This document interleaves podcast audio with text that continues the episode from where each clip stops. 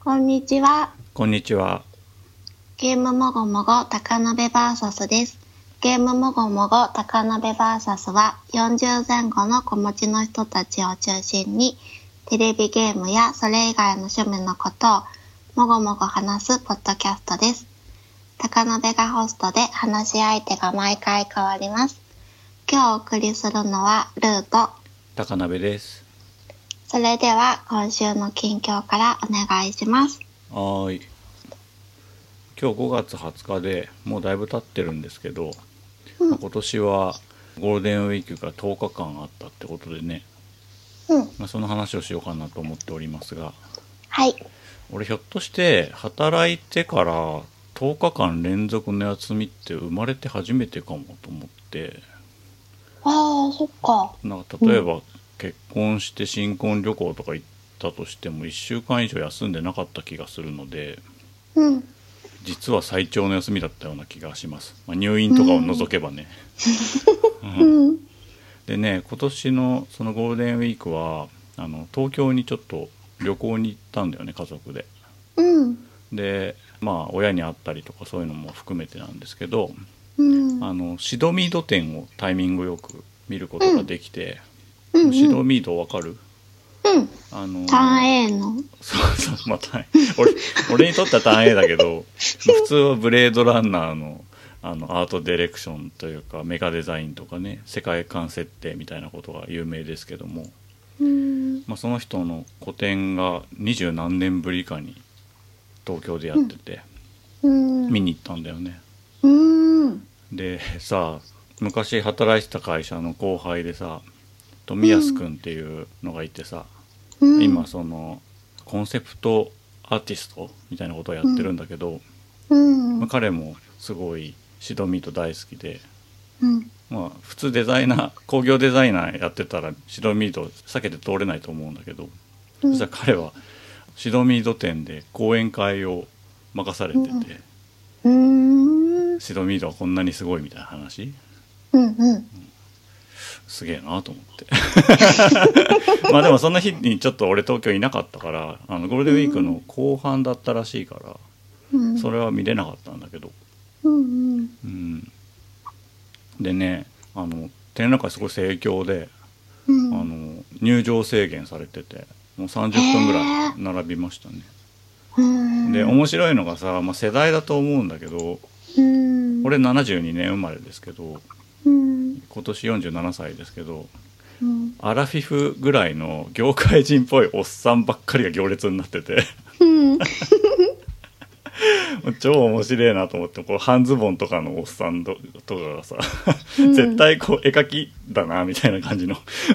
おっさんがすごいたくさん来ててうん。でねあの展示してる数とかもめちゃめちゃ多くてうん。なんだろうな俺初めてあの生の絵絵で見たんですけどうん。なんていうの今の時代だったらフォトショップだったり CG だったりすると思う絵を、まあ、当たり前だけど手書きで描いてるんだよね。うん。でさよくさその絵が上手い人のさタイムラプス動画みたいなのあるじゃんこんな風に描いてったみたいな。うん。で大体そういうのってこうすごいレイヤーに分かれてて色調整色調整を繰り返してこう、うん光と闇のメリハリみたいなのをつけてったりするんだけど、うん。まあ、手書きだからレイヤーとかないわけよね うん。なのになんかアホかっていうぐらいこう計画的にあの、う光と影のバランスうん。が描かれててそれうがんしかも生の絵で見ると、あの蛍光色とか使ってんじゃないかってぐらいうん。光って見えてうん。でそれはねあの後に図録を買うことになるんだけどうん、図録で見てもやっぱ全然違うんだよね印刷物で見た感じだうと。んでなんかね展覧会の中でアプリを配信しててうん。でそれが AR アプリなんだよね。うん。でその iPhone とかでそのアプリを落としてうん、展覧会の絵を覗き込むとうんその絵の下書きが見れたり、うん、なんか絵が動き出したりとかして、うんなんかそういうなんか二重の仕掛けとかもあって面白かったですね。うんでまあ、いわゆるそのコンセプトアート的なものとかブレードランナーの絵とかあうと、んまた暗影ガンダムの絵とかあと、うんうん宇宙戦艦ヤマトのななんてやつだったかななんかちょっと僕らが知ってるヤマトじゃない感じのデザインの近未来的なデザインのやつがあったりとかして、うん。あのすごいこうエネルギーを受けましたね。へえ。でいくつか撮影していいやつとかもあって、まあ、ターン A ガンダムのターン A とターン X とかが壁一面にドーンって書かれてる、うん拡大されてるとことか、うん。あとね その宇宙戦艦ヤマトの外形のデザインを頼んだのにうん。勝手に内部構造まで図面にしてきた絵っていうのがあって うん、すごい。でそれがものすごいでっかく拡大されてて、あやばい人だなって思いましたね。うーん。でまあ要所要所であのビデオみたいなのも流れててうん。でねなんか物販とかもあったんだけどなんかうん半分ぐらいもう売り切れてて、俺行ったうのん5月2日だったかなうん。でねもう現状あのほとんど全部売り切れちゃって図録も売り切れちゃって、うん。で会期延長が決まったらしいんだよねうん。で図録もちょっと新しいバージョンにして刷り直しますみたいな話をしてたんでうん。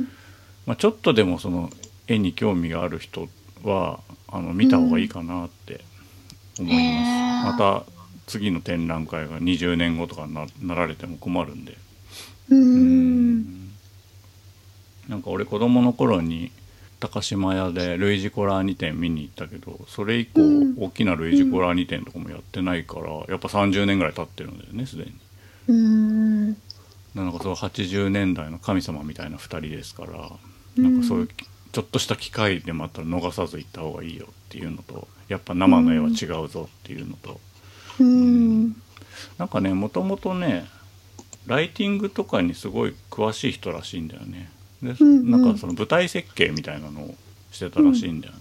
うん。で普通の人がそのキャラクターデザインとかメカデザインとかを頼まれた時にメカだけとかキャラクターだけっていうのを書きがちなんだけど、うん。そのさ現実世界ではそんなことありえなくてそれが置かれてる背景とか場所っていうのがあるわけじゃんでそれを込みにかけるのが自分の強みだったみたいなことを言ってて、うん。でまさにだなと思ってへえ。でまあターン A とかターン X に限らずだけどそのでかいものを描いた時に必ずそばに人を描くんだよねうんうんで、まあ、いろんな大きさの紙にそれを描くんだけどうん。拡大して大きさ揃えると人間のスケールとその描いた創造物のスケールが必ずぴったり合うっていう頭の中にキャドがあるんじゃないかって言われてるような人でうん。あの、まあ、ターン A の本が昔出てるんですけど「ミード・ガンダム」っていう本が俺それすごいバイブルにしててあのどうしても元気がなくなった時に読む特効薬みたいにしてるんだけうどん。うん。特にやっぱターン X はかっこいいね。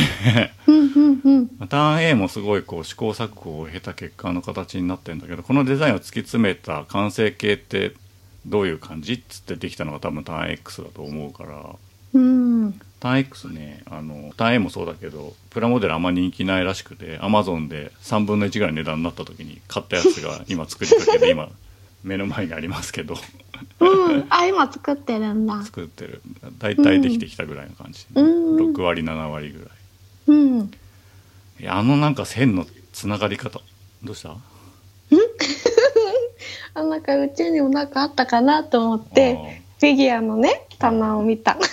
うんなんか線のつながり方とかやっぱ綺麗だしうん。なんかいろんな哲学が詰まってんなって思ってうん。で、えー、と前の会社の後輩ですごいプラモデルが上手な人がいてうん。でその人もあの白身土店行ったらしいんだけどうん。あのターン A とかターン X ってさ足の裏側がさひだひだになってんじゃん、うん。うん。であれがねあの、モデル業界ではしいたけっていうらしいんだよね。へ え。しいたけのひだひだに見える、だそのディテールとしてなんかごちゃごちゃしたひだひだのものみたいなうん。うん。ことだと思うんだけど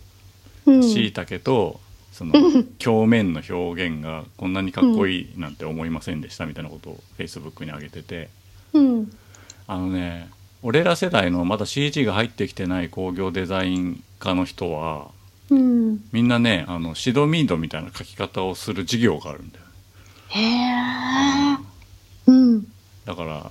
あこの表面の感じ懐かしいって思ったよねうん。キラッキラってしてで細い線でこうパーティングラインが入っててうん今はもうあの書き方しなくても別に CG でみんな作るんだろうけどね、うん。俺らの頃は、マジックとマジックっていうかマーカーと、えーパステルとボールペンでそういう書き方を短時間にうんそうね23時間で1枚絵を描くうん。一般の人を驚かすような風の絵を描くっていう授業があったんだよね、うん。久々になんかそのその時の気持ちを思い出しましたねう。うんんまあ、そんな感じでシドミド店とっても良かったんですけどなんか物販とかってあのなかなか追いつかなかったりするんで最近さライブとか行ってもさ物販並ぶの大変だからネットでも販売してるよみたいなのあるじゃないうんうん。なんかそういうのやればいいのにねってあ、そ特うだよにね。東京しかやんないらしいから、今回の展覧会は、うんうんうん。来れない人もね図録だけ。け欲しかったりするじゃん、うん。ネットで通販でやればいいのになってうん。思いましそうだね。た、はい、なんか今、ターン X のでっかいやつかなって思うやつを見たんだけど、すごいかっこいいね。かっこいいよねうん。でえっ、とねターン X は右手が指がないんだよね、でなんかうん卵型みたいな手がついてるんだけど、うんそこをバカバカバカって開いて手の形にして「シャイニングフィンガー」って設定にしたのは、うんまあ、日本の人らしいねうん。でプラモデルはそこが手みたいに開くようになってて中からそのシャイニングフィンガーみたいな感じになる、でも形は全然変えてないからそのシドミードの描いた絵とうでん、そこを手の形に開くって考えたのは面白いなってあでさなんかその最強の敵みたいな感じで依頼されてんだけどターン X ーって、うんうんうん。このさ掃除のおじさんが着るような服の緑色に塗ったの何なんだろうねそうだよね。あんま見ないよね。この色のロボットって。まあ、あうの、んダンバインとかには出てきたかもしんないけど、うん。何この薄ミント色みたいな。そうだよね。だって、なんかさ、緑があるようなところで戦ってなかったよね。 宇宙だよ。宇宙でしでかもね戦っ、て宇ない宙だようねん。だからあんまりこう、色、なんていうん草とか森とかに隠れる用とかでもないもんね。うんあの色ね。不思議なんでだだよろう。うん。プラモデル作ってると、この薄ミント色と、あうの、ん関節の濃いグレーぐらいしかないから、うんうんうん。すっげえ飽きてくんだよ ね。目が、あー目が飽きてくる。そうか。組み立てってさ、色がこう重なったりするとさ、楽しくなるじゃん。うんそれがないんだよね。うんでも形としてすげえかっこいいからいいんだけど、うん。うん。うん今、プラモデル見てる。まあ、単影ガンダムは立体物が新しく出るたびに必ず買ってしまうっ ていうで買って何なんだっていうのもあるんですけど、うん。うん、そっか。うんいいな。うん。複製原画みたいなの10万とかで売ってたよ1枚あー3枚セットのやつが1枚10万円ずつみたいな感じで売ってたから30万ぐらいかかるんじゃないかなうーん。うんやばいね80年代の人はやっぱすごいなって思うようーん。 CG ありきじゃないっていうのがやっぱねどこまで行っても勝ち目ねえなって思うよ、うーん。ターン A とブレードランナーぐらいしかわかんないけど、いや全然十分うん、画像検索して見てるだけでも楽しいね。うん、であのさ最近さ展覧会行くとさ、うん。あのレシーバーみたいなの借りてさ、うん音声で解説してくれるサービスみたいなの有料であるじゃん、うん。で今回はそのターン A でロランの役をやったパクロミさんがやってるらしいんだけど、うんうん。あそうかターン A かと思ってロランの声でバッチリ解説しようと思ったら、いやちょっとガンダムの解説じゃないんで、あのロランじゃなくていいですって言われてしょんぼりしたっていう逸話がそうなん 別だ。にロランでよくねって思ったけどねうんう。んなんかね、今読んでたところでそのことが書いてあってね、あうの、ん主人公のうんロラン役を務めたって、うん別にだからロランで誰も困んないよね 著作権的になんかあんのかな、そういうの声とかなさそうだけどね別にロランですって言わなければうん、別。にね、うん。だロかランのら、声いだいなっってていいじゃんねうん、思ったのにな、音声ガイド聞きたいってうん説明読んで思ったのに、そっか。うんじゃあ普通にうんやってるんかな。うんまあ、ターン A ばっかりじゃないもんね。まあねでもだったらまあロラ4ン分のの1ぐらい方4分の1ぐらいガンダムだったけどね、うん、そっか。ロランでやってほしい。うん、で、うんなんかその展覧会タイトルが2019東京みたいに書いてあるんだけどうん。なんか2020よりも2019の方がなんか白身色っぽいなと思って、 ああそっか2019かと思ってなんかね俺ちょっとうん。勝手にワクワクしちゃったああ、そっか。うん、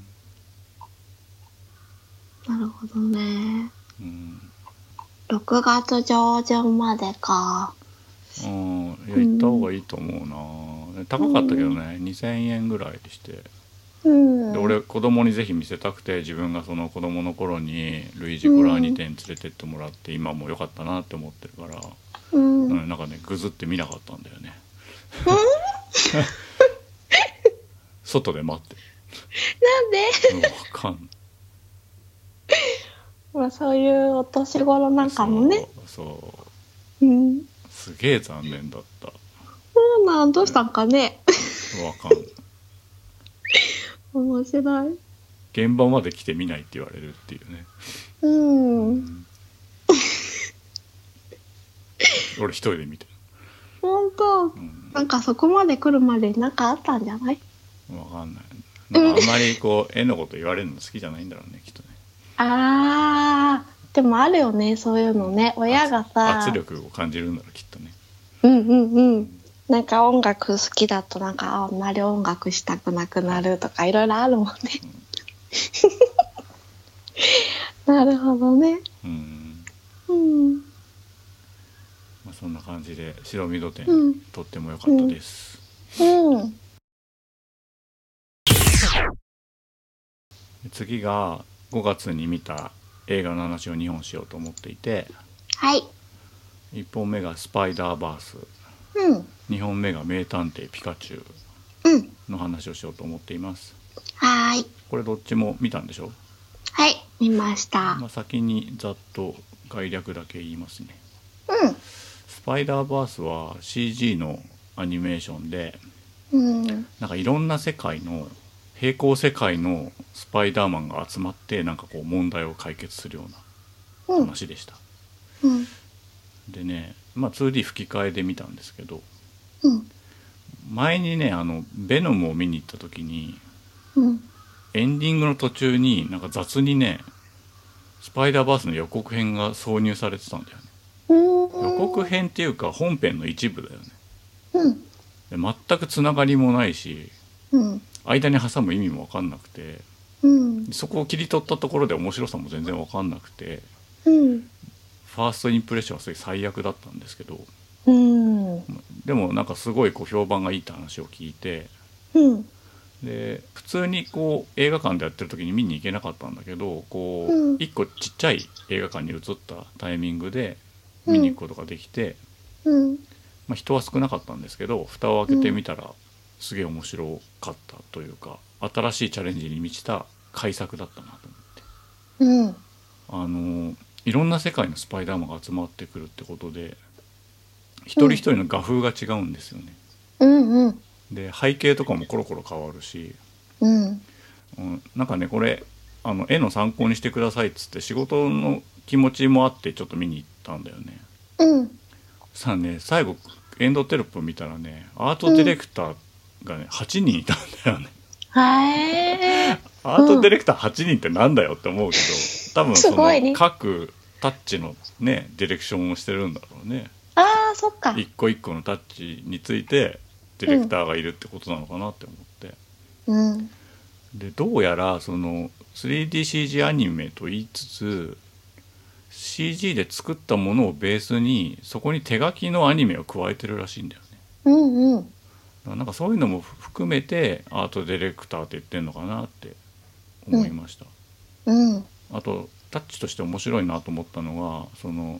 実写だと円形の方がこうぼやけるっていう表現があると思うんだけどうん。あのよく昔雑誌でさ 3D メガネで見る立体視の映像ってあったじゃん赤と青がずれてて、うんうん。みたいな感じでなんかね円形の CG がねちょっと輪郭が赤と青にブレてたりするんだよねうん。うんだからなんかね VR でピントが合わない時みたいな感じになってて、うん。 VR じゃないんだけど VR 見てるみたいな感覚がちょっと脳みその方に勝手に刷り込まれる感じがうん。ありました、うん。まあ 3D の映画もあるらしいからそっちで見るとよりその強調された感じがあったんじゃないかなってああ、うん。思いますでまあいろんな世界のスパイダーマンが集まってくるってことでうん。こうアベンジャーズみたいなうん。あいつも出てこいつも出てうん。こんなこと言ってみたいなうなんかおん。祭り映画的なイメージでいたんですけど、うん。まあ、意外とストーリーの縦軸がしっかりしててうん一本のお話でしたね、うん。それが一番びっくりしたところかもしんな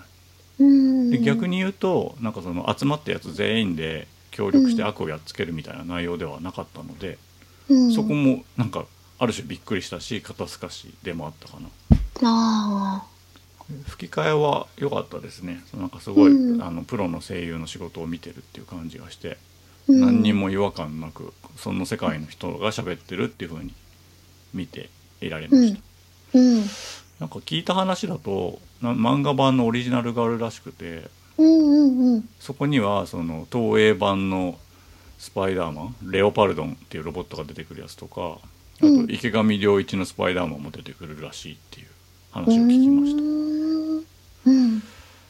まあ、何度もリブートされてるスパイダーマンだけど、まあ、これがありになっちゃうとこの先はもうガンダムとか仮面ライダー並みに時代時代のいろんなスパイダーマンに上書きされていくんだろうなって受け継がれていくんだろうなってうん。思いましたね、うん。まあ、とにかくその画面のタッチが見たことない感じだったんでそれを見るだけでも2時間目まぐるしく楽しめるかなってうん。思いましたねうん。うん。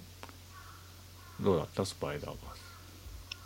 バなんかね、私もね、あの、評価が高いっていうことはね、知ってたんだけど、ーうんでもね、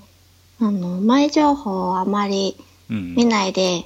で、期待とかもね、それほどせずにね、うん行ったら映像がうん素晴らしくて、ううんん、なんかね、それほど乗り気じゃなかった息子も気に入ってくれて、ああうちも子供無理やり連れてってでも見たらよかったって言ってた、うんう、うんそう。それでその CG で加工されたアニメーションの上に手書きが加えられてるっていうのがすごい不思議な質感っていうか、うんで、うん、面白かったし、あとストーリーもテンポが良くて、そうだねうん、まあのんびりせずに楽しめて、スパイダーマンの知識が私はないんだけど、うんうん、まあでもそれ簡単に簡潔に説明してくれてたでしょ、そうそう、なんか、大事なそれ人でを必ず失うみたういな、ん、うん、うん、ううんん。その、なんか、今回の主人公は、こうんう、ひょんなことからうん、スパイダーマンの力をうん得て、で、こう少しずつ成長して、うんで、他の平行世界からうんやってきたスパイダーマンたちに支えられながら、うんこう、自分の運命を受け入れて、うん立ち向かっていくうん姿とかあと主人公の子が覚醒っていうか覚悟を決めた時に、なんかよくわかんないけど涙が出てきちゃっておーうんなんかね、うん、そういう感動とかうんすると思ってなかったんで、うんうん、ストーリーもちゃんとしててちゃんとしてたよね、うんびっくりしちゃったそのなんか異なる世界のキャラクターが一つのスクリーンでうんこう成立してるのもすごいなと思ってうんうんねうんあとはなんか映画の中でアメコミっぽい演出がうんうん出てきて、私アメコミって X メンくらいしかちゃんとこう読んだことないんだけど、うんうんうん、なんかかっこいいなと思ってそういうのが出てくるのとか、うんうん、映画を見た後、うんプレイステーション4のスパイダーマンのねうんゲームを買いたくなったねまだやってないのかなうんんか買やってすおない安売りしてたらしいけどねあ本当映画見たあれ後かさゴールデンウィークのうん時かなうん見たらさ安売りしてなくてなんかうんあのもともと値段もともと値段よりもなんかうん基本的に下がってる今あなもうん下がかったんだあそっかなんかうんそうだそうだ廉価版になったんだあそうそうそれはあったんだけどうんじゃあいいセやールはなくてうんそうどうしようかなって思って、ううんん半額ぐらいになってるってことでしょうん、4000いくらあだもっうたっ全け然い いようんうん、遊びたくなるよね、あれ見るとさ。うん。なんかあの、いろんな、ピー、ピー、んピーターパースパイダーマンが出てきたそうそうそう。うんで、なんかピーター・ピー・パーカーっていうさ、うんちょっとさ、うんおじさんのはいはいスパイダーマンが出てくるじゃん。うんまあ、それが年齢が近いこともあって、一番感情移入できて、うん、かっこいいなって思った。うんあれ面白いよねあのさ、うん。スパイダーマンみんなピチッとしたスーツ着てんのにさうん。ピーター・ビー・パーカーはさうんピピザとか食って太ってるからさ下がスウェットなんだよ ねそうそう。お腹こが出て。のアイディアすごいなと思ってスウェット履いてるスーパーヒーローって超面白いなと思ってで俺がトレーニングしてる時にって言ってんだけど画面画像ではさ寝ながらピザ食ってんのうんうん。あれめっちゃ面白いなと思ってお腹が ね、出ちでゃっもてる意からね。外と動き始めると全然問題なくスーパーヒーローなんだよ ね、うんうん。あれもよくわかんねえなと思ってねえ。もうセリフとかもさ、なんか、いいなって思って。ピーター・ビー・パーカーのね、なんかちょっと、うん。なんかね、チャランポランっぽい感じ。そうピあの主人公の,、あの黒人の男の子よりはピーター・ビー・パーカーの話だったよね、 うん。そう、それが、ね。あの人だけでそんなに引っ張ると思わなくてさ、うんうんうんうんびっくりしちゃっ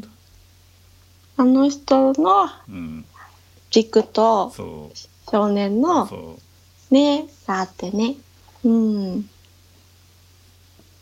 あと、なんか、エンドロールの前のううん最後の映像みたいなやつがすごいかっこよくて、あなんかあったなななんだっけなどうなんだったっけ、なんかそれあを曲に乗りながまた見らエンドロール、うんエンドロールのところかたいそうエンドロールの、なんか一個前みたいな。あれエンドロールだったっけなんエかンドロールさす、ごいかっこよかった気がするななんかちょっとうん記憶が薄れてきちゃったけどうんうん。もうそこがね、うんかっこよくてまた見たいと思った。もう一回見たいと思って。やっぱ映画館の画面サイズで見るとやっぱ違うよねあれテレビで見ても多分すごいかっこいいと思うけどうん。映画館なんか初めてその「サムライミ版の「スパイダーマン」見た時に CG とはいえ、うんすごいこう浮遊感主観的な浮遊感うん。があったのがまたアップデートされた感じがあってうん。いやあれ絶対実写じゃ撮れないじゃないですかああ、取れないね。う。うんすごいなと思ってうーん。なんかそのアメコミの中に入ったみたいなっていう表現って結構古今東西あると思うんだけど大体その小回りとか書き文字に頼ってってうん、でもどっちかっていうと今回のはそのアメコミの気分の中に入っててああ、あそれはなかったわ今までと思って、うー。うんすごいよね、うん。うんなんかね、あの、各キャラクターのいろんなスパイダーマンのうん設定っていうかもう、うんあの、白黒の世界から来た、う、うん人は、なんかね、みんな白黒に見えちゃうから、ルービックキューブとかも、色が白黒に見えるから、なんか、色盲じゃんねそういうのとかもいろいろ面白いなと思っあーて。うん。こう映画見た後、うん寝る前にベッドで子供と二人でうん映画の予告編とか見直したりとかして、うんなんか日常の中で不意にどっちかが、まあ例えば息子がうん大いなる力にはって言ったら私が大いなる責任があって言ってその後二人で伴うってこうハモるって いうなんだよこれのが流行っててなんか息子もそんなにスパイダーマンうんのことがあうのん実況でうん PS4 のうんゲームを見てたけどうんそんなに知らないけどでも、うん、この映画は良かったみたいで。あれだね、うんうん。他のね、アメコミとかそういうのもうん触れてないけど、うん。あのホームカミングがテレビでうんもうすぐやるらしいね、うん、そうなんだ。それはこうアベンジャーズに連結するためのスパイダーマンみたいなやつだけどうんうんうんうん。でもそれもなんか外伝っぽいやつかなと思ったらちゃんと縦軸がしっかりしててうん、でちゃんとアイアンマンも出てきてみたいな感じで面白かっうたよ、ん。うん。そっかそっか。うんうんスパイダーマンはそんな感じですかねうん。うん。はいじゃあ2本目が「名探偵ピカチュウで」うん。僕昨日やっと見てきましたうん。うん。吹き替え版 2D で見てきましたねうん。で海外のよくあるダメな実写化だろうと高をくくってたんですけどうん。ポケモンが存在する世界っていうこの世界観構築を思いのほか頑張っててうん。前半はすごい引き込まれましたうん。 RPG でよくできた街を見てる感じがあってうん。うん。あこんなところでこうポケモンは生活してんだなみたいなうん。人とポケモンはこんな風に生きてるんだなっていうのが感じられましたね、うん。でまあふさふさなピカチュウがいたりこううんぬるぬるなやつがいたりとかして、こう質感はリアルだけど、うん。形としてはゲームとかアニメのまんまのポケモうんンはうん動いてると意外と違和感がなくて、うん。ライティングとかもちょっとこう夜っぽい背景が多くて、うんネオン管の光とかが当たってるからうん。なんか意外と違和感ないなって、うん。うん、思いましたね。うん。でルーの好きなベロリンガも早速序盤に出てきて ベローって画面 画面じゃない顔舐めてきていどうだったや普通に気持ち悪いなって ベロリンガなんか似てないよねあのゲームとかアニメにねそうだね。でもなんかさ、動いてるところを見たら、うんなんか最初にネットでさ、うんこう、公開された写真、静止画でうんうんうん見たときは、うんもっとうわって思ったけどう、んでも動いてるところを見たら、うんなんか、うん、まあ大丈夫だなって思ったよ、大ベ丈ルリン夫だよ意味はが。わかるしかもさストーリーに全然脈絡なく突然出てきて突然退場してくでしょうん、なんだろうね。何これ何これと思ってなんか一発芸やってるお笑い芸人みたいだったうんうんうんうん。でもあれかな、なんか表現しやすかったんかな、ベロリンガってこまあなんかそういう一発ネタうんいっぱい考えたうちの生き残ってい個なんだろうね。う。うん、恐竜っぽいしね。うんでとにかくポケモンがめっちゃ出てきて想像よりもたくさん、下手すると50種類ぐらい出てんじゃないかなってぐらい遠くにちらっと見切れるやつとか含めるうんうと出てきてすげえなって思いましたし、なんかうん。原作に対する配慮というかうん。リスペクトみたいなのはすごい感じましたね。うんうん。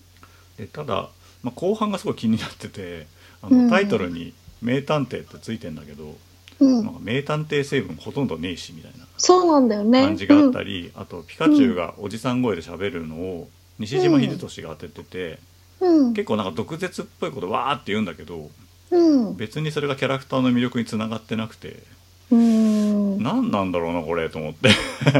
最後までよく分かんなくてうん。で終盤は、まあ、よくあるそのアメリカのダメなアクション映画っぽい感じになってってうん。なんはかそういう意味では俺の気持ちは尻すぼみな感じでしたかね。あ。でなんか毒舌な相棒キャラが最終的に地球を救うみたいな話だと、80年代のハワード・ザ・ダックを思い出してうん。知ってる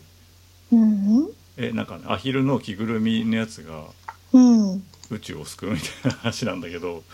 うんなんかねすげえ似てんだよねそのアヒル、へえ。人型のアヒルがその現実世界に存在するっていう説明の感じとかもすごい似てるしうん。なんとなく地球を救う話になっていくところとかも似てるしうん。これねなんか珍映画としてすごい有名ででも俺普通に楽しかったんだよね多分86年とかだと思うから「バック・トゥ・ザ・フューチャー」の前からとかぐらいこれ今怖い。 うん今 CG でやると思うところを着ぐるみでやってるんであれなんであいつアヒルだったんだっけな忘れちゃったけどそういう宇宙人なのかななんかよく覚えてないけどああ。でもねこの感じにすごい近かったうん うん。面白い。面白いよへえ。うん。でまあへー俺吹き替えで見たんだけどう、ん。まあ、西島秀俊がちょっと西島秀俊すぎたなと思って ああ、そうなんだ。ゲームはさもうちょっと渋いおじさんの声でしょ大川徹さそうだんねって方だよね。うん。西島秀俊かと思ってうーん。でもね竹内涼真はすごいハマってたしうん。あの2秒ぐらい映画にも出てきてそれがすごいかっこよかったねあのポケモンマスターの格好でポケモンボールをこっちに向かって投げてくるシーン竹内涼真出てたんでへえ、そうなんだ。私多分顔がわかんないんだ。仮面ライダードライブだよねその人の。あでまあへー何ちょっと黒人っぽい男の子の声なのに竹内涼真っていうのが意外とハマってて、うんうん、違和感おなおかびっ。ったくりしたと思って、うん。であと残念なのはなんかヒロインが出てくるんだけど、うん、すっげえルケーツシーケツアゴでうんでキャラクター的にあもなんか魅力がなくそうて。だなっんかそこもうちょっとなんとかなんじゃないのって思ったねなんか一応恋仲みたいな感じになるじゃないけうん、うん、なってたね。いや俺はこの子にはならないって思った、マジでそんなに 普通だったけどな。うん。ルーシーだっけ、でまあ、この映画として良かったのはやっぱりいろんなポケモンが出てくるところで,、うん。で途中でバリアードが出てくるシーンがあるんだけどもうん。うそこが俺のすげえピ ークで面白いよね、あそこ。ああいうなんか、まあ日常とは言わないけどそのポケモンがいる世界ならではのコントみたいなのもっとたくさん見たかったなってああ。まあ、例えば「恋キング」が出てきたりとかそういうのもすごい楽しかったしうんうんううんうん。んあの恋キングの質感があの形のままリアルっていうのもすげえ面白くてうん。うんなんかちゃんとさ、設定が、こう、組まれて、なんて、相性とかうさ、んちゃんとしててよかったよね。うんうんうんうん。あそこでさ、コイキングをギャラドスにして、うんうんね、水で対抗しようとするとことか、うんいいよね。ううんん。だからちゃんとその原作を知ってる人が作ってんだなって感じうがしんうん。うんたよね、うんでまあ、さっきのそのスパイダーバースがアートディレクション78人いたっていうのと同じでうん。あの名探偵ピカチュウも脚本家がね67人いたんだよねああ。だからやっぱいろんな人がアイデア出し合っていいとこ取りでつないでったんだろうなっていううん。う感じがしたよね。ーん。そうだうんね。だから俺はちょっと後半がいまいちも盛り下がってしまったんだけど、まあ、前半はすごい良かったんで、なんかそういう感じでもっとこの世界にいたいなとはう思ったねん。。でうんピカチュウもスパイダーバースもそうだけど、うそのん。ちょっと黒人っぽい血が入った有色人種の男の子が主人公っていうの最近流行ってんのかなってああ。一時期さ、うんそのお父さんぐらいの年齢だとさ家族と別居しててみたいな設定がすげえ流行ったみたいな感じでさ、そその現代の弱者の中心みたいなのがなんかその有色人種の男の子っていうぐらいがちょう要するにのび太的な存在うん。がそそれぐらいの感じなのかなってうん。思ったよね、うーんでお父さん白人ななんだよねそうだでおね母さんが黒人でねう、うんうんまあなんかいろいろ時代とかそういううん配慮してるのかなあそうとそうかって思ったんだけダイダイバーシティど的なこととかうんあると思うんだけど、うーん。うもう2作続いたんでなんか不思議な感じがしたねーん、そうだよね。うんうんうんうんうん。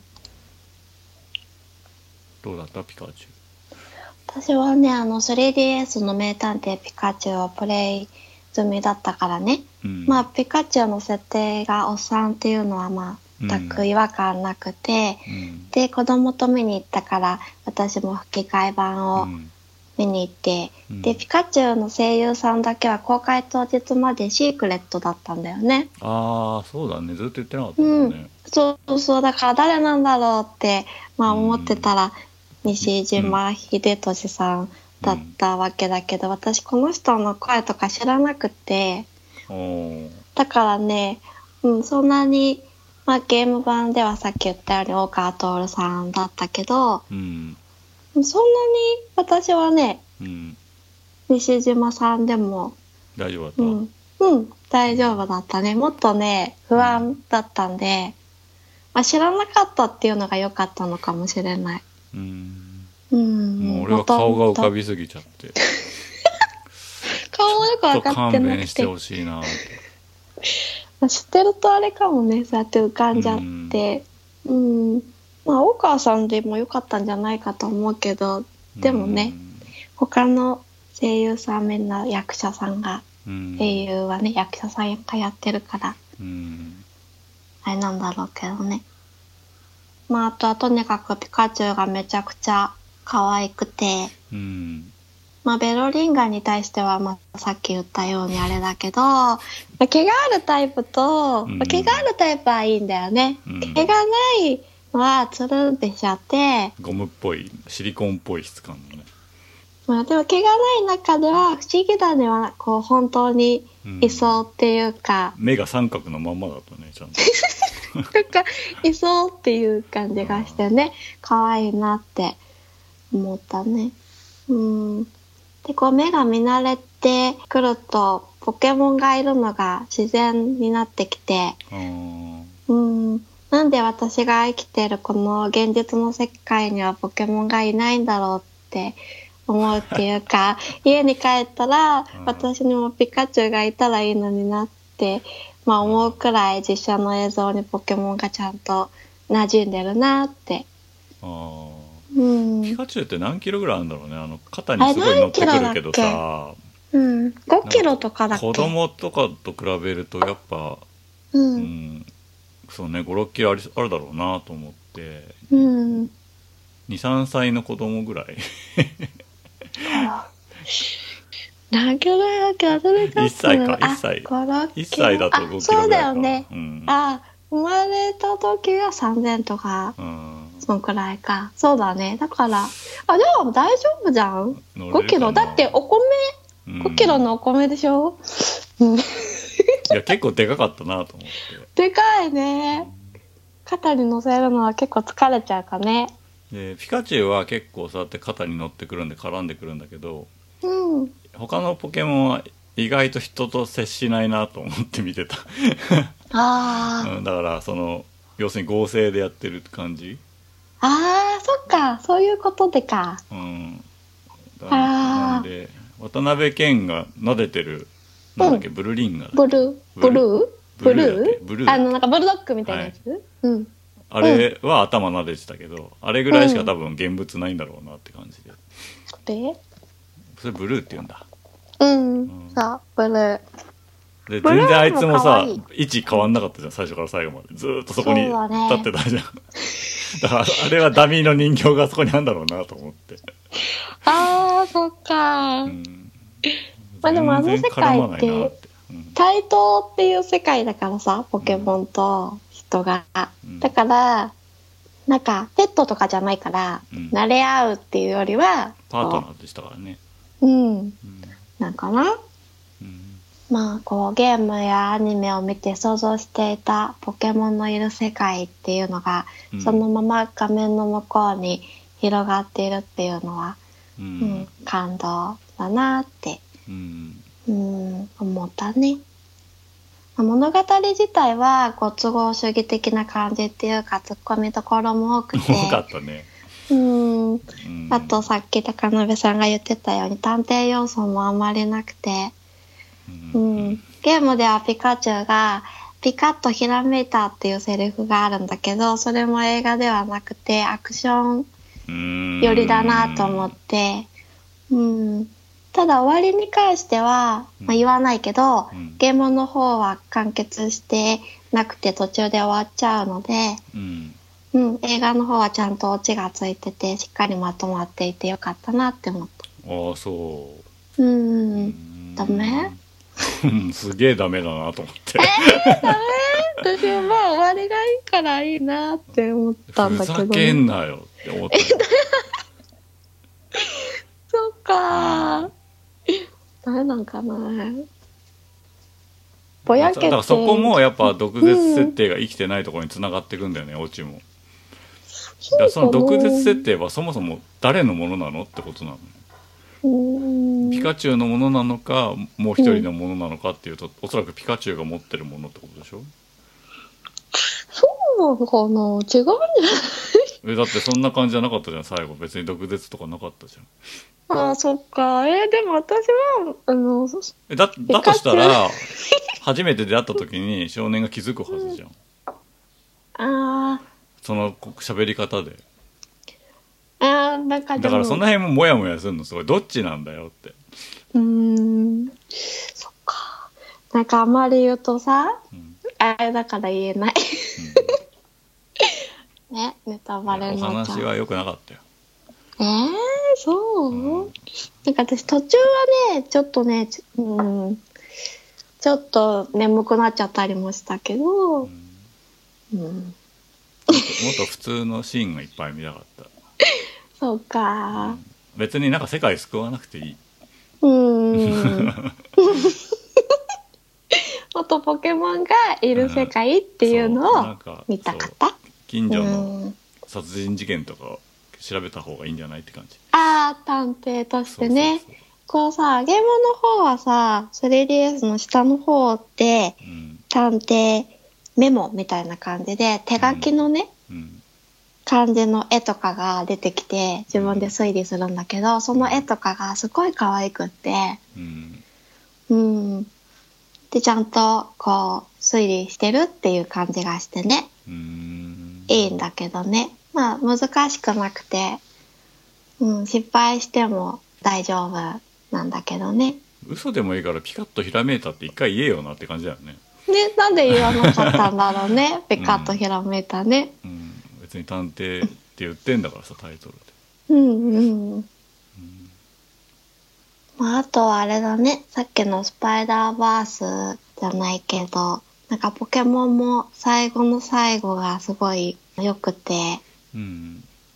映像っていうか、うん、エンドロール前の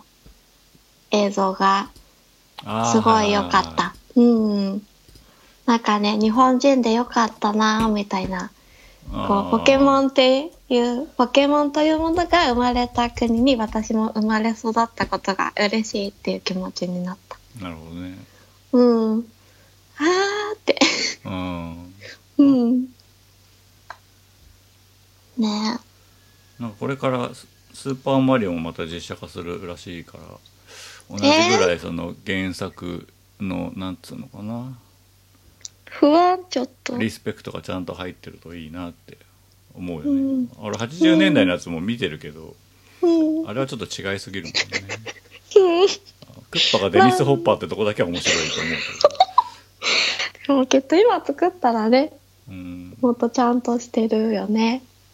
うーん。いやーでもやっぱ世界観って重要なんだねって思うそのやっぱ2010年代も終わりに近づいててうん。うんなんかなんとなくっていうのじゃもう許されない時代になってんだなってうん。うん。思ったねうん。うんそういう意味ではそういう部分の実写化としてはピカチュウはうまくいってるかなって思ったねうん。現実にいるとこれぐらいの強度がないとダメだよっていうところは抑えてる感じがしたうん。うんゲンガーとか思ってたより怖かった。うんあ、やっぱお化けなんだな、みたいな、うんうん、感じがしたし、うんね、すべての、こう、ポケモンを確認できてないからまた見てちゃんと家とかで見てうんねちょっとしか映ってない子とかもいっぱいいたと思うからうんもう一回見たいなって感じだねおおピカチュウうん家でねうん見た俺はく別ないにいのいかな前半だけ見たいいやもう私ピカチュウだけ見てるだけでもうすごい幸せ、あの H&M でうん、名探あやっ偵てピるカチュウのね T シャツ売ってて、うんうん売ってるねあの黄色地にピカチュウだけが吸ってあったり黒地にピカチュウだけが吸ってあったりいろんなバージョ見ンがあたるんだ見けたうどんうん買おうかなちょっといいかなって思ったけ悩んだんだど46歳的にはしんどかったんで買わなかった、え私も 買おうか悩んで子供に買おうかなとかあ思あった3けど年生だったらいいかもねうちいもやうも中う5二年生だあよ5年 生うちもう中2なんで絶対着ないって 無理だねでもねパーフラットは買っちゃったえー、俺なんかねアネックスってその別館の方に連れてかれちゃって売店がなかったんだよねそうなんだうんすごい久しぶりあの映画のサイン以来に買ったなっていうぐらい映画の何以来サインあサイン どんだけ昔だよサインのえパンフレット俺最近パだンフとレあの「うんルーの歌」の時に買ったよ、ああそう買わなかったんだよね後からと思ってうんそう。そうなんだよ。失敗したと思って。あそういえばこの間買っちゃう「ルーの歌と」うんえっ、と「夜は短し歩けよ乙女や」両方テレビでやって見たけうどん、うん。 「歩けよ乙女」やっぱり面白くないじゃんかマジで面白いよあ。のすげえ時間を返せって思った よねえー、すごい好きだよ、私。うん面白かったよ。苦手。なんでかね。面白いね。苦手うんあ、あじゃあ、で両班もダメなんだっけそうそうで岩佐監督の新作の予告編とかもバンバンやってて最近最近すげえなと思ってそうだそうだ、またね、な新しんかいいのあっったぱいね。アニメ映画の予告編たくさんやってて、まあ、天気の子もそうだし、うんう。なんんかなんか他のもあったななんか3つぐらいあってもうどれがどれだったっけってちょっと頭の中で混ざっちゃって、うんう。うんん、あそうだスタジオ 4°C がなんか、うんうん、アニメ長編アニメ映画出すとかっつってうんうん。どれがどれだか分かんなくなっちゃったそうだね。うんいっぱい流れるもんね本編の前にね、だからうんまあ CG、まあ、今回「スパイダーバース」も「ピカチュウ」も結構 CG 入ってるけど CG とかフルアニメーションとかが割とその青春ものとして捉えられる時代になってるからうんなんかそういう長編映画みたいなのね夏休みとか楽しみだねっていうう。んうんうんそうだねうんなんかそういえばポケモンセンターかポケモンストアに映画の半径持って行って見せるとあのシワシワ顔のピカチュウのステッカーがもらえるってあーいうアナウンスがこの間あったよねそうなんだそうそうそう5月24日から配布しますって言ってうんあの早くに見ちゃった人とか捨てちゃってる人とか半券とか取っとかないもんね私は取っとく人だから持ってたけどうんねえ捨てちゃってる人多そうだよねうん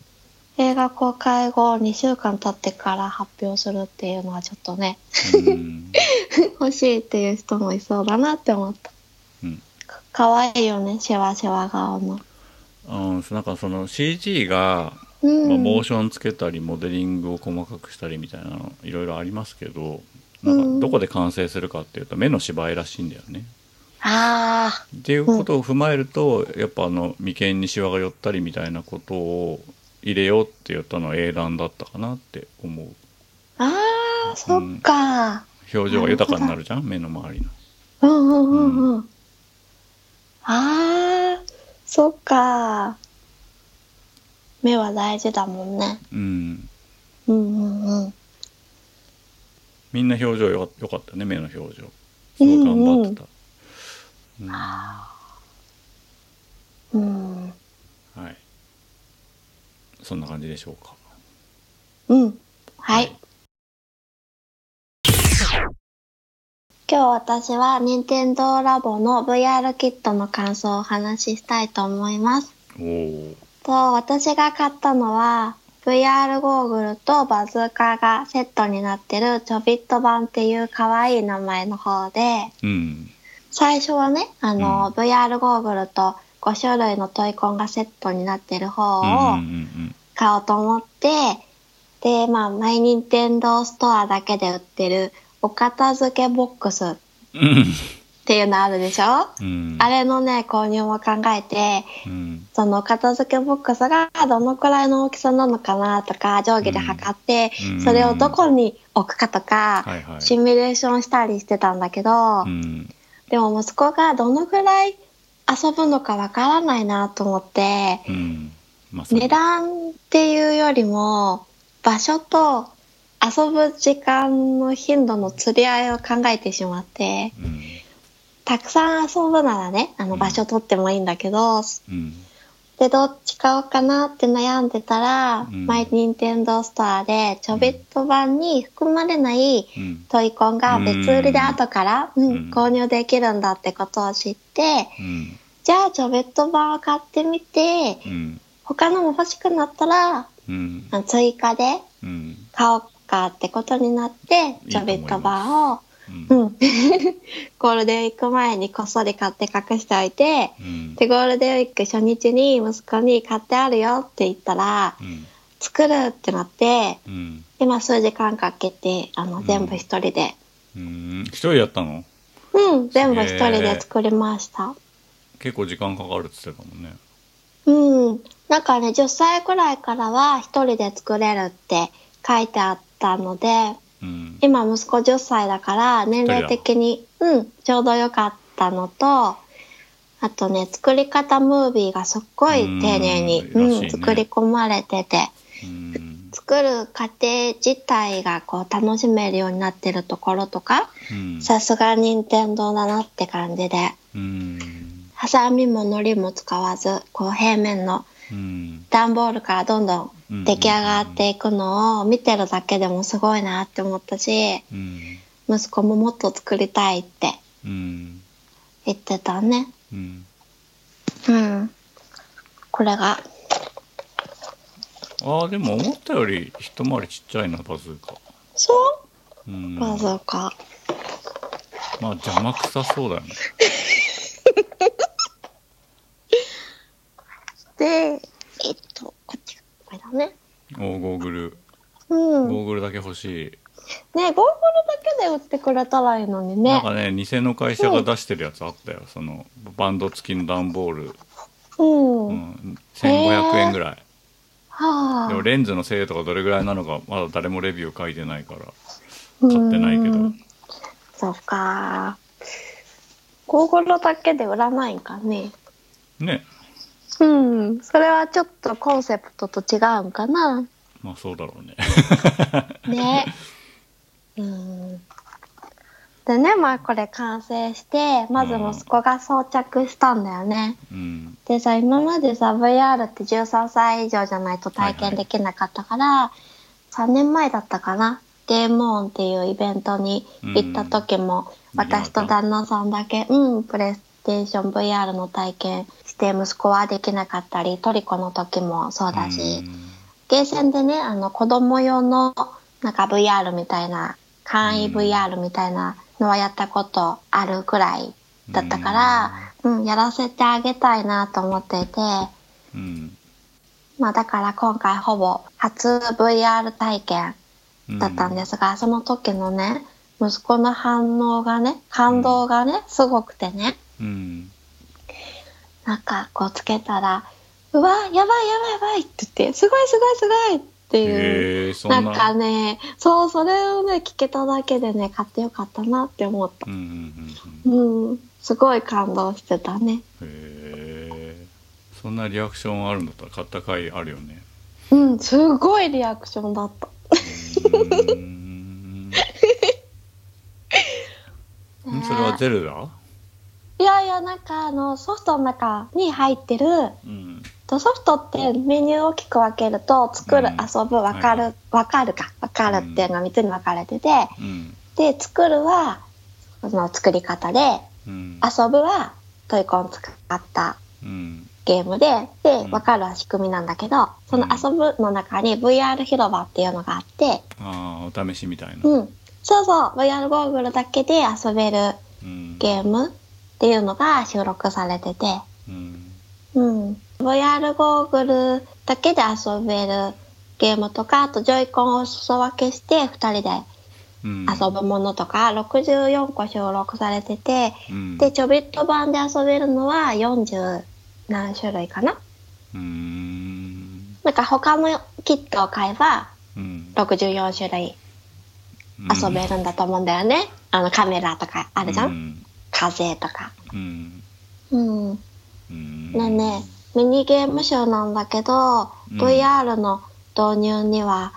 ちょうどいいなって感じの短時間で遊べるものがたくさんあって、うんうん。私はね、目覚めろ超能力っていうね、超能力者になれたような気持ちになれる気持ちいいやつがあって、うん、なんかね、見つめてるとう、ん物がね、動き出すんだよね。ああそういうやつか AR 的そうそうそうなやつかうん、なんか、鉛筆がぐるぐる回り出したりとか、へえなんか認識してんだ人形がこう近づいてきふわふわ浮いてきて近づいてきて一人バタンっあてそ落れちた全部り CG ってことうん、ああ現実のやつじゃないのかうん、ここではいはいはいここで見て動いてるそうっだねて別すにごカいメラ感ついじてるないもんねうスイん、ッチはねうん、ああ中でうんうん中のものが時計があってなんか時計が急にぐるぐるぐるぐるぐるぐる視回り点をだ見てるっしてことなのかなあそうそうそう見つめてないといはいはい動かないから真ん中にしてその見るものうん。それがね、面白いと思、すごいと思って。うんうん。あとね、意外だったのが、ホラーがあってね。うん任天堂なので、ホラーなんてないって思ってたら、うんこう、普段さ、怖いことがあっても、キャーとか声出ないのに、びっくりして大きい声出ちゃった。 すごいびっくりしちゃって。あー突然だったから、えでもさ、うん頭に固定されてないじゃん、うん。キャーっつってこうブーンって投 げないのスイッチごとビュンっ そ、そこまでじゃないけど、てそういうのそこにまでのホラーではないけど、対処はされてないでしょ別に夏されていないと思う。段ボールが保護さ、保護になってるとかそういうことではないでしょ絶対にうん持ってないとダメだよね。手から離しちゃうと、ダメうんうんうんうん。そう、びっくりしちゃった。一瞬だけどね。結構ずっしりしてるから要するに怖かったり気持ち悪かったりしたらすぐ手そこに置けよってことなんだろうね、ああ、そうだよね。んそうそうだ投げる投ね。げるまでもなくって感じなんだろうね あとなんかね、車、車っても全然リアルじゃないんだけど、うん VR ゲームがあって、それプレイしたら、なんかね、VR でブラストドーザーやりたいなって気持ちになって、ブラスト動作やりたいよなんか壊すっていうのがね、ここでね、見てたあでらねも、面白あそのう。ロボットキットはそんな感じなんじゃないのああ、つそまっりか、うんあれね、あれ持ってないんだよな。あれもでかいわランドセルぐらいあるもんな今あれ3000円以下で買えるぜもう値段がいいんだそようなんだね、よね何いくらでもいいんで片付かないんだっつうそうなんだよな、だから。あれもっとなんかこうペシャって畳めたらいいのにね飛び出せ本みたいうにん遊ぶ時だけ、こう、パパパって組み立てて、それ以外の時はバーってね。どっかの隙間にシュッて入れられたらいいうんのうにねん。そしたらかなり買おうって思う人も多くなりそうだよね。みんなどうしてんだろうなみんなっていうかそんな買ってないだろうけど部屋が広くて使ってない部屋とかうん押し入れみたいな難度的な、ね広いのがあればだいといて PSVR も結局そのうん接続するのに結構手間かかるからつなぎっぱにしてんだけどうんほこりかぶんのようんだから昨日綺麗に掃除した後、うあんのゴミ袋に包んでおいたわかる袋にね入れとくよね私も結段構ボール使うとのやか、つうんほこりとかついたらもう最悪じゃない湿気もするしあー形変わってくるしそうだよね。だってこのさ、バズーカーだってさ、割となんか置いとくと、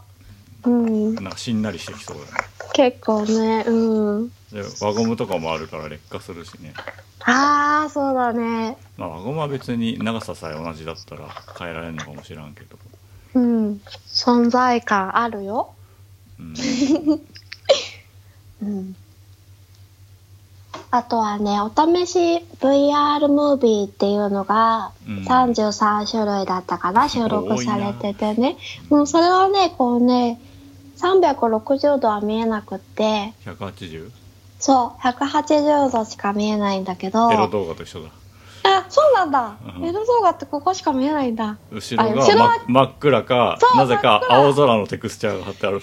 青空のテクスチャー意味わかんなくて怖いんだよえー、でも真っ暗のが怖くない逆に青空真っの暗がの怖い方なって。がそうそう、あこっちはないってことねって思えるけど 青空ってなんだよと思ってどこだよみたいになるじゃん、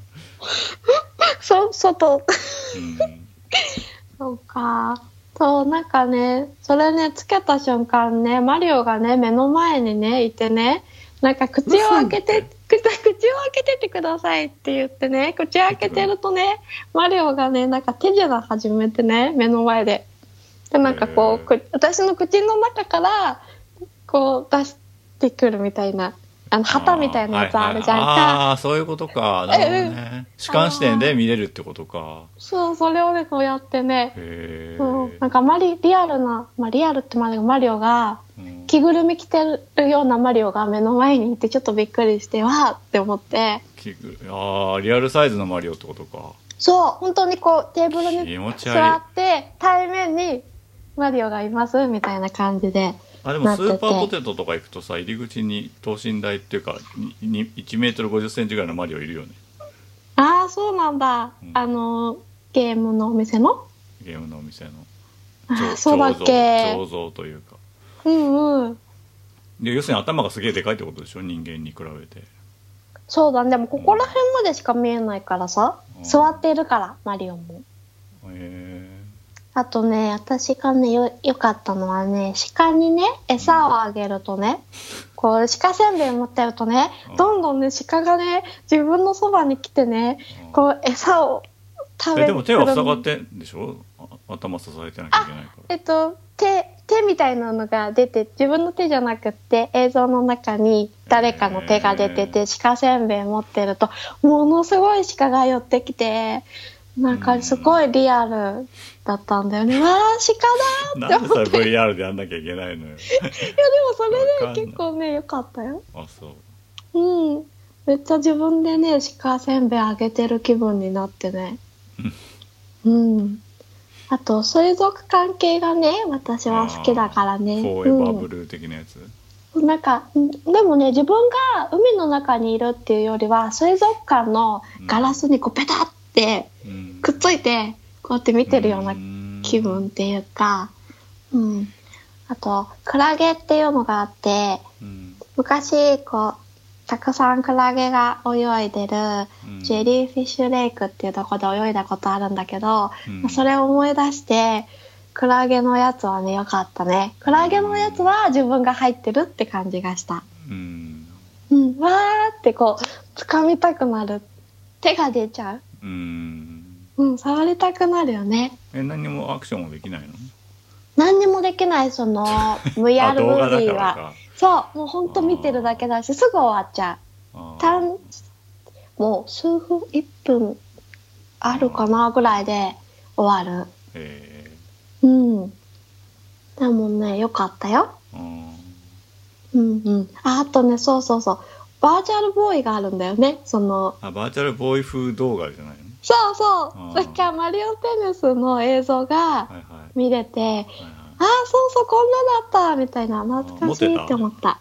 うん何もできないよあ違う違うこう持っめて持ってたってああ私が持ってない、なんかあの店頭とかあゲームショップ俺もとか持ってたけど引っ越す時に捨ててきちゃったんだよな、そうなんだ。おフルセ店ットととかかでだと見結た。構高いよねああ、高そう。あ、当時うんあいや今でも今もああ、ああ。高かっ本た体しでも1万5000円とかだったよどううんうんそうだと思う、うん1万5000円くらいだったと思ううんそうこんなだったなーって思ってうん懐かしかったうんあれはマリオとゼルダやったのうん、そうでそのキットを購入した目的は息子を VR 体験させてあげたいっていうのと VR でゼルあのゼルダでハイラルに行きたいっていうのがあって、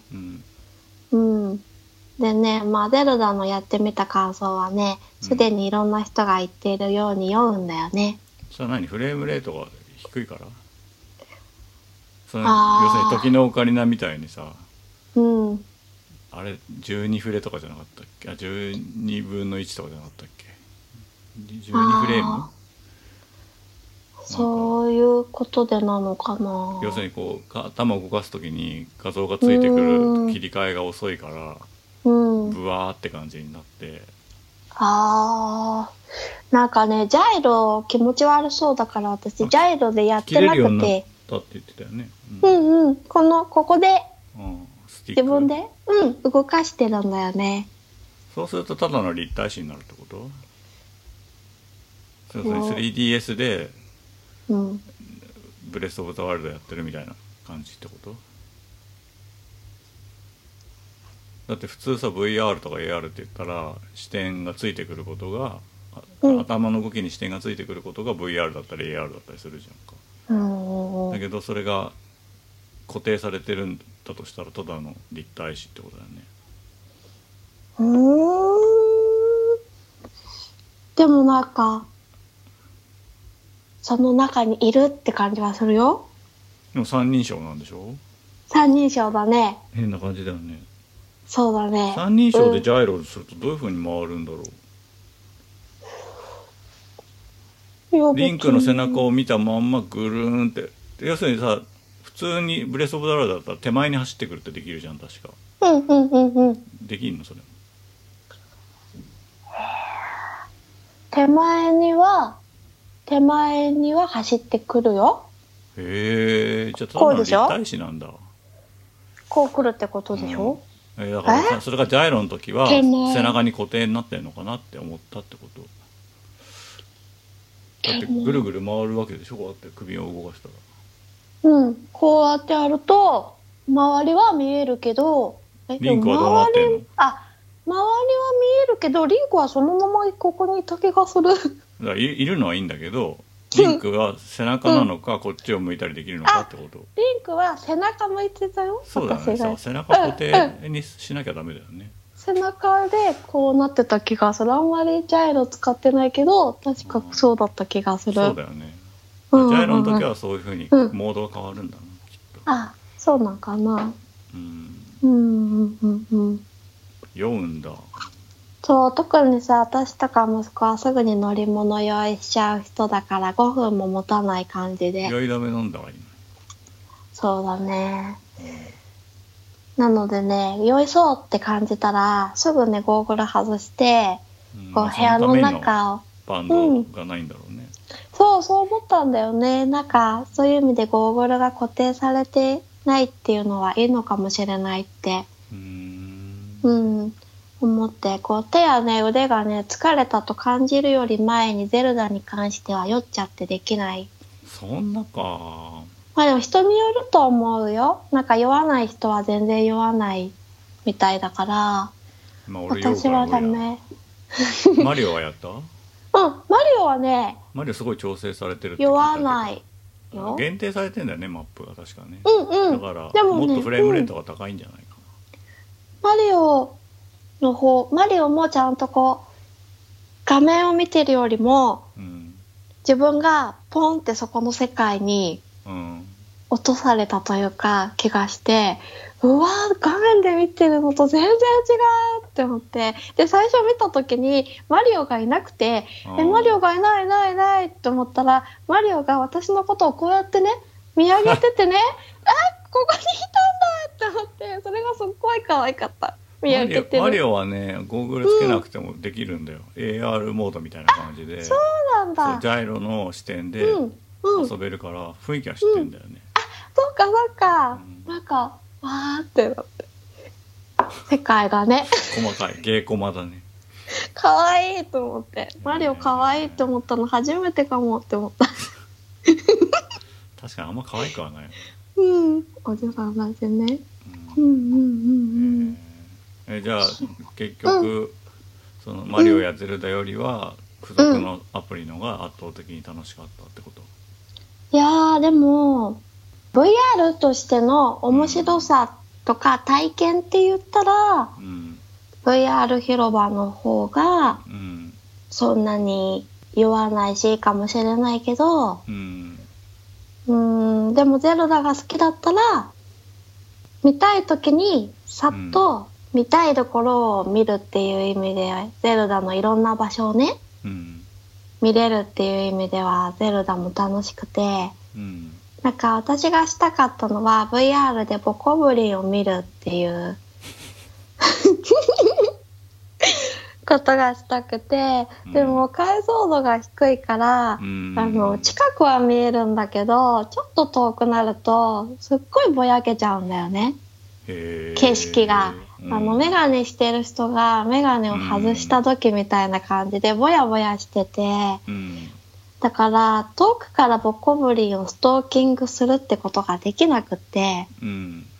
でなんかもっとちゃんと見たくて近づくと発見されちゃって、うんあ見つかっちゃったって言ってこう見つかっちゃった見つかっちゃったってこう追いかけられてゆっくり見れなくてだから VR の中で双眼鏡モードみたいにしてうん見たりしてるんだけど、うん、なんか VR で見るとね結構ね怖かった。 ボコブリンあ目がね、あ、でも鼻は可愛い。目がね、ちょっとね、怖い。ー黒目とかないもんねうん。あ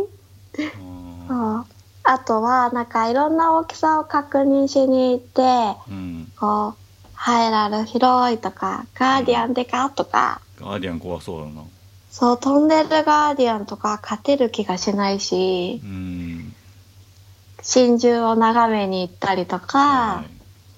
寝てるヒノックスのそばにそーっと近づいていって、いうん手大きいなとかお腹の上にこううん乗ってみたりとかして、うんうん、中で見てたりとかへえそういう風に見るのは楽しいね。うんあとこれはツイッターにも書いたけど高いところからパラセールで飛び降りたらなんか息子がうちわで仰いでくれてそれがこうすっごい臨場感が増して、あうん、風がねあるのとないのとではー違うね、そう全然違くてうん、おすすめなのとそれとねあの馬に乗ってる時もねうちわで仰いでもらうと、こう風をね切ってる、走ってるっていう感じがしてん気持ちいいんだよね。うん、うんうん、楽しい。あとはあの他には村巡りとかうん滝巡りとか子供と一緒に滝うん滝をねうんいろんなね滝をねうん見に行ったりね子供と一緒にこう酔っちゃうので交代でうん観光をしていて、うん VR ゼルダの観光おすすめスポットみたいなのをねうん探すのが楽しいねあー端っこの方のなんかジャングルみたいなとことか楽しそうだよねわあそっか今度行ってみようん滝とかううん滝はいいねあとあの水がいい竜みたいのが出てきたりうんうするじゃん、んうんうんそういうのを見るの楽しいと思う大きさとかうんうん。なんか、本編を遊び進めるっていう目的で評価すると酔っちゃうし、まあ、うん疲れると思うし、厳しいかなって思うんだけど、好うんきな時に見たいと思ったものを VR でさっと見うるん鑑賞用となんかそういう思え風にば、使ってほしいらしいね、ううんんうんうんうんうん。それがいいんじゃないかなって感じだね。うんうん。なんか俺もちょびっとセット欲しいなって思ったんだけどさもうすうんうぐん新型のスイッチ出る噂あるじゃんかああ。で軽くなってちっちゃくなったりするとなんかそれ専用のアダプターとか出そうだなと思ってああ。それがもし頭に固定できたりするといいなって思って、そのあー後でもいいかなと思って固定できるかできないかっていうのはなんか実際遊んでみると今のところ不満はないなってああ手感じで持ってかていいっなて感じ、そうそうそうなんかさ、へー固定したことによってうん、しなんかここれが面倒抜き、うん角度変わったりするしね、うん面倒くさくなるんだとしたらうんもうよいそうと思ったら外すとかってはいはいいうふうにできた方が、うんまあ、それもあるねうん、楽だなって思う。うん、うなるほんうんでもねこうやってるとねその VR の映像にも慣れてきて感動っていうのは、まあ、薄れてまあ 3DS もそうだしねうんあとその奥行きが分かるってことを前提にしたゲームデザインでもないしね別に、うんうんそれでもねゴーグル取って現実にこう戻ってくるとああ私ハイラルにいたっていうね気持ちになるんだよね。うんこう画面を見て遊んでたんじゃなくてハイラルの世界にいたんだっていうこう夢を見ていたような不思議な感じっていうか、うんうん、その世界にいる感じはするんだよね。うんうん、まあそのためだけに買うっていうのはどうかなとは思うけど、うんうん、いや要するにその VR キットの本編があった方がいいよってことだよねうんうんうんそうだね。まあ値段的には作ったりとか、うんその VR のキットの中に入ってるゲームとか、まあ、ゼルダもマリオもできるし、うんそういう意味ではおすすめだけどね。うんうん。なるほどねなんか作ったりもできるしね。VR のゲームをああはいはい作るやつも入ってて。もうやんないでしょ、なんかね、息子がね、ちょっとやってやたっ。てたへえ、うん。なんかまあほんと簡単なまこあシとューティングゲームぐらいは作れそうだああ、すごい。なんかなこう。いやなんと なく判定的に、うんうん。うんこう音をね割り当てて A を押すと何が出るとか、はいはいそれで音楽みたいなあのあー楽譜ドをラムセットみたいなの作ったりできできそうだね、うん銃でそれ撃つドラムセットみたいなああ面白そう、うんなんかそれでね片手でね うんドレミファソラソミレドとかやってたね息子、へなんでやヤマハ音楽教室なんだろうと思ったけどいやでもすごいじゃん、一人でね作ってね片手で演奏うん繰り返ししてたねうんまあなんかそう俺いがうのがね、うんいっぱいできる人にはいいかも。そうだね、んまあうん俺がツイッターで見たのはその解像度が低いっていう話で,、うん。うん。で解像とか特になしで、うんあの配線の順番によっては PSVR でできるよっていう、うゼーん。ルダができるよっていう話があってまだ試してないんだけどうん。大変そうでもなんか。でもなんかつなぎ方をなんかクロスさせるだけっぽかったけどねええちょっと時間がなくてまだ試してないや。あ、じゃあどんな感じかは見れるかそう、だもかしられ立ないん体だ。視にはなるけど、ジャイロが入ってないから、そこだけ無理って言ってたけどね。わあ、そっかう。ん。でもね、ジャイロなくても。うん。 PSVR にスイッチ本体を固定する術があればジャイロにもなるんじゃない、そっ か。ああ。そうだ何グラね。ム、何グラム頭に乗せる気だった話だけど。うんうんうん。うん。重そう。うん。うんまあね、もともと VR で対応する予定はなかったかね。まあ、もともとはなかったんじゃないだからうんテストレベルだと思うし、だから無料なんだと思うけど。うんうん。うんこれからね、出るやつとかは、もうちょっと弱ったりとか。そうしないねでだからスイッチプロみたいなものが出るとしたら、フレームレートが倍になったりとか解像度が2倍になったりとかするといいなと思うけどねうんううんうん。遠くがもっと見たい。うん。うんうん。そっかなんかゲーム後は誰一人として結局トイコンシリーズを買ってなかったからうん。レビューが聞けてよかったなうん。まあ、でも、面白いよ。うん。いやつまんないくはないと思ってんだけどやっぱ置き場所と作る手間だよね。そうだね。うん、作るのはね、面白いよ。作アるの、ね、シスタントとかいたら作らせたいぐらいな感じです。うん、もう作ってくれるんじゃないいや子も供う中二だとダメあか違うな。違う逆に作んないめんどくさい。ああ、そっかうん、いや会社とかであだいたらさ若いやつに作ってもらいたいなって思うけどうん。会社に行ってないからさ。うん。うん他のね、キットも試したいんだけどね、なんかほら、空中でか絵描くとかさ。あれやってみたいよね。そう、それね、息子もやりたいって言ってるからね、買ってあげたいなとは思ってるんだよね。絶対うんこ作るよね。絶対空中にこうソフトクリームみたいにこううんこ作るよ ね。ね、なんか外でね、できるところがあったらいいなって思うけど、体験、風とかもさ、うん。ね、ペダルみたいな踏んで、やったりね、他のうもん体験はしたい。はい。そうだ、あの、一個言い忘れてた。あのさ、テレビにさ、うん。映んないじゃんあの、うん。一人 VR やってる人って一人だけ、あーはいはい、はいうん、だからさ音しか聞こえなくて PSVR はねテレビに出せるけどね。そうそうそれがねそばにいる人とか共有できないから、うんどんなことが今起きてるのかわからなくてうん。うんなんかねそれがちょっと見れたらいいなって思うんだよねうん。うんうんうんなるほど。そう、まあそしたらさらにフレームレート落ちるだろう しね。あーうんちょっとスペック的にきついよな。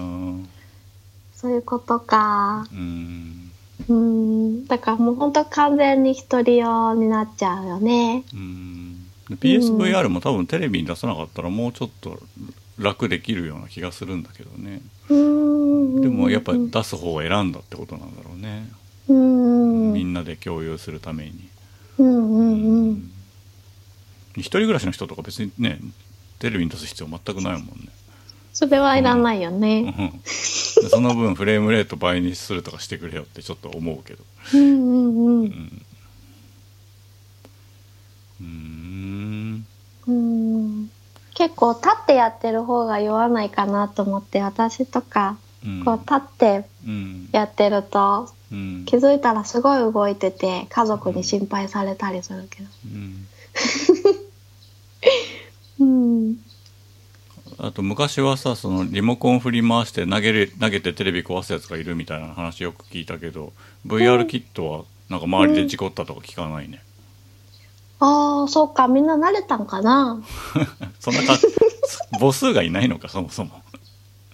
ああ、そうかもね。怪我したとかさ転んだとかさあんま聞うかない、んうん。ああ、VR キットの方が、あ驚かされて投げちゃってスイッチ壊れた、ふざけんなとかさあー、聞かないよねうん、そういうのは全然聞かないね。酔うっていうのばっかり聞くね。うんうん。そんなとこですかうん、そんな感じかな。はーいはーい。最後は、デルタルーンの話をしようと思っていますはーい。こちらは2018年10月31日に Windows と Mac 版に向けて配信されてその後2019年2月28日に Switch 版が配信されました、はい PS4 版もあるそうですはい。でこちらはあのチャプター1ということでいくつかに分かれた章立ての1番の部分だけが無料配信という形になっていて続きはまだ誰もプレイできてない状態なんていうのかな先行配信版みたいなイメージかなうん。で8の4が販売していて、まあ、制作はトビー・フォックスだ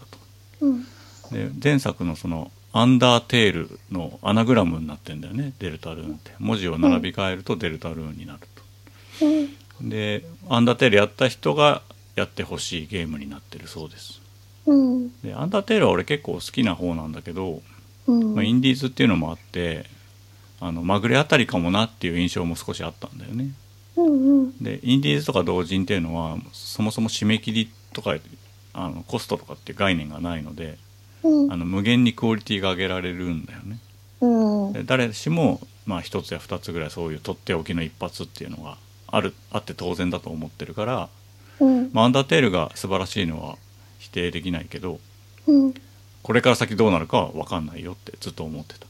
うんで、まあ、アンダーテール普通にクリアしてでその直後にこれが配信になってでもしばらく遊ばなかったのは要するに外伝とか二番煎じみたいなものかなと思ってたのでうんそんなすぐやんなくていいかなって思ったんだよね。うんなんていうのその後日談みたいなやつかなと思ったうんそしたらなんか新作だってことが後から分かってうんでなんかいろんな謎が散りばめられてるっぽいってことも聞いてたんでうん俺あんま謎考察とかそんな好きじゃないので、うんうんまあ、あえてちょっと距離を置きたかったっていうのもあるうんでまあロールプレイングなんだよねうんで「アンダーテール」との関連は不明だけどなんかおそらく前日譚かあるいうはん世界観を共にしてる平行世界みたいなうん例えば「ジョジョ4部」に対する「ジョジョリオン」うんとか、まあ、タッチに対するミックスみたいなうんうなんかんそういう感じなのかなって気が今のとこしてます。うんアンダーテールはプレイヤーが1人だったのに対して今度はなんか3人のチームになってて、うんまあ、そこもなんかドラクエ1と2の違いみたいになっててうんうんちょっと面白いなって思いました。うんで、まあ自分以外はなんか人間じゃなくてなんか、うんなんていうの獣人みたいなうんキャラクターと一緒にパーティーを組んでると。うんでいろんな個性的なキャラクターが出てきてああでもないこうでもないっていうのは前作と同じなんだけど今回はプレイヤー側が3人だからより話が膨らむというかうんその自分がそのペルソナとしているキャラクターの立ち位置みたいなものをよりはっきりしてくるうんそれによってなんか先が気になる話になってるなって思いましたうんで途中途中なんかパズルみたいなものが出てくるんだけどそれもそのパズルのためのパズルっていうよりは、この人が解く時はこんな気分で解いてるとかみたいな違いが表現されてて、うんなんかそれはすげえいいなって思ったんだよね前作はそれができなかったから、プレイヤーしかいなかったから、うんまあ、他の CPU のキャラが敵キャラっていうかモブキャラというかそういうのがなんかワーキャー言うしかなかったんだけど、うん今回その自分たち側の中で差があるよってことが表現されてるのが面白いなって思ったうんで、まあ、独特なバトルも健在で前はその「ドラクエ1」みたいな正面で向かい合ってる方式だったのが今度「ファイナルファンタジー」みたいな横一になったけどなぜかこっちの方が今回自然に思えたね俺は、うん俺あんまりあの FF のバトル好きじゃないんだけどドラクエの方が好きなんだけど、うんなぜか、うん、今回の方が自然に思えましたうんで俺昔からそのメタ的なものがあんま好きくなくてうんでいろいろ検証したんだけど要するにその作者のニヤニヤ顔が見えるコンテンツが苦手なんだなってい検証したんだ うでマザーとかも割とそっちに近くて俺の中ではそあのー世界観っていうよりはうん裏でニヤニヤしてる糸井重里が見えちゃうみたいなうんこんな落とし穴作った俺どうよみたいな あー感じにちょっとうがった見方をしてしまう部分があって。うんまあ、例えばアイドルのグラビア見ててうんカメラマンの顔が思い浮かんだらダメでしょっていう話じゃないですかそこはやっぱり自分に恋した目で見てくるアイドルの顔が見たいんであってうんおっぱいとかうんだけどそこにどうだこんな顔させてやってるぜっていうカメラマンの顔見えたら気持ち悪いじゃないですかああ考えたことなかったけどそうだねうんでそういう点からしても今回そのデルタルーンがキャラゲー方向に寄せてる感じがして要するにその作品世界の中にうん仕掛けを散りばめてるうんこの世界ではこういう気持ちになってほしいっていうところに表現のリソースを割いてるのはうん正解なんじゃないかなと思って、うん俺はね「アンダーテール」より「デルタルーン」の方が2倍ぐらい好きだなってうん思いましたでまあ第1章ってことで1時間ぐらいかなって思うじゃないですか無料だしうんさなんかうん56時間遊べちゃってうんうん俺もうこれでクリアでもいいやって思うぐらい満足感があって。で、第一章の終わりで、なんか割とちょっと大どんでん返し的なことがあって、うんさあどうなるでしょうみたいな終わり方するんだけど、いや別にもういいや、これでお腹いっぱいみたいな気持ちになったのは正直なところです。であーそまっあか1章だけで56時間あるってことは、うんまあ、10章とかはないんだろうなと思って、そうだよなんねか。しよ5章とか6章とかそれぐらいで終わるんじゃないかなってうん。なんとなく思いましたけどもうん。どうでしたっていう。ああ。なんかね、私はもうすぐにプレイしたから、半年前くらいに、そうだよね。うん、プレイしちゃって、ちょっと忘れてきちゃったんだけどね。うん。うん、なんか、そのアンダーテールをさらに進化させたようなうん進化バトルシステムっていうかね。ううんうん。まあなんか、キャラが一人じゃないから、んうん。その戦闘中の、バトル中の味方キャラの掛け合いとかあが、面白かった。そう、コントみたいで、うん面白くって、うん。なんか、ああ、そっか、一人じゃないから、こういうことができるんだなーって思ってう、ん。うん。なんかさ、その、スージーってうんういう、んうん。ロモンスターの女の子が、ロこックっう、ぽい子でしょ。そうそう、あの、攻撃しちゃうからさ、うん。敵に、うんまずはうん、こう、警告だっけあうの、んスージーに気をつけろっていうのを、まずは言って、うん。そうすると、あの、敵が、こう、ガードするから、スージーの攻撃は全部ミスになるみたいなあるじゃんうん。そういうのとかも面白いなって思って、うん。うん、なんか、アンダーテール同様、うん。主要キャラも、まあ、敵っていうか、のキャラも、くすって笑っちゃうようなセリフとか、うん。言い回しがうん多くて魅力的だなって思って、うんうん。なんかさ、その中でも私が特に好きで印象に残ってるのがう、ん。太鼓の達人みたいなね、うん。キャラ覚えてるうん。どんなんだっけ。なんか、まあ、丸くて、うん足がうんうん足が生えてて、うん。うん。王王冠頭にああ当はいてて、はい分かった分かった分かった分かった。はいお辞儀合戦みたいになるやつ、はいはいあれがすごい好きで、うん。なんかねあのキャラに似てるゆるキャラがあるってツイッターでね一時話題になってねなんかなんかにゃねんこ大戦争に出てくるよねあんな。出てくる出てくるあうのん足の感じうね、ん。なんかねそれがね東京都のゆるキャラでね、うん西子くんっていうのがいるらしくってね、へーそれがね似ててねうん。その西子くんのねゆるキャラグッズが欲しくなっちゃったんだよ ねすごい似てるんだよああ。うーんうん。なんかねそういうキャラみんないいなって思ってうん。まあねでも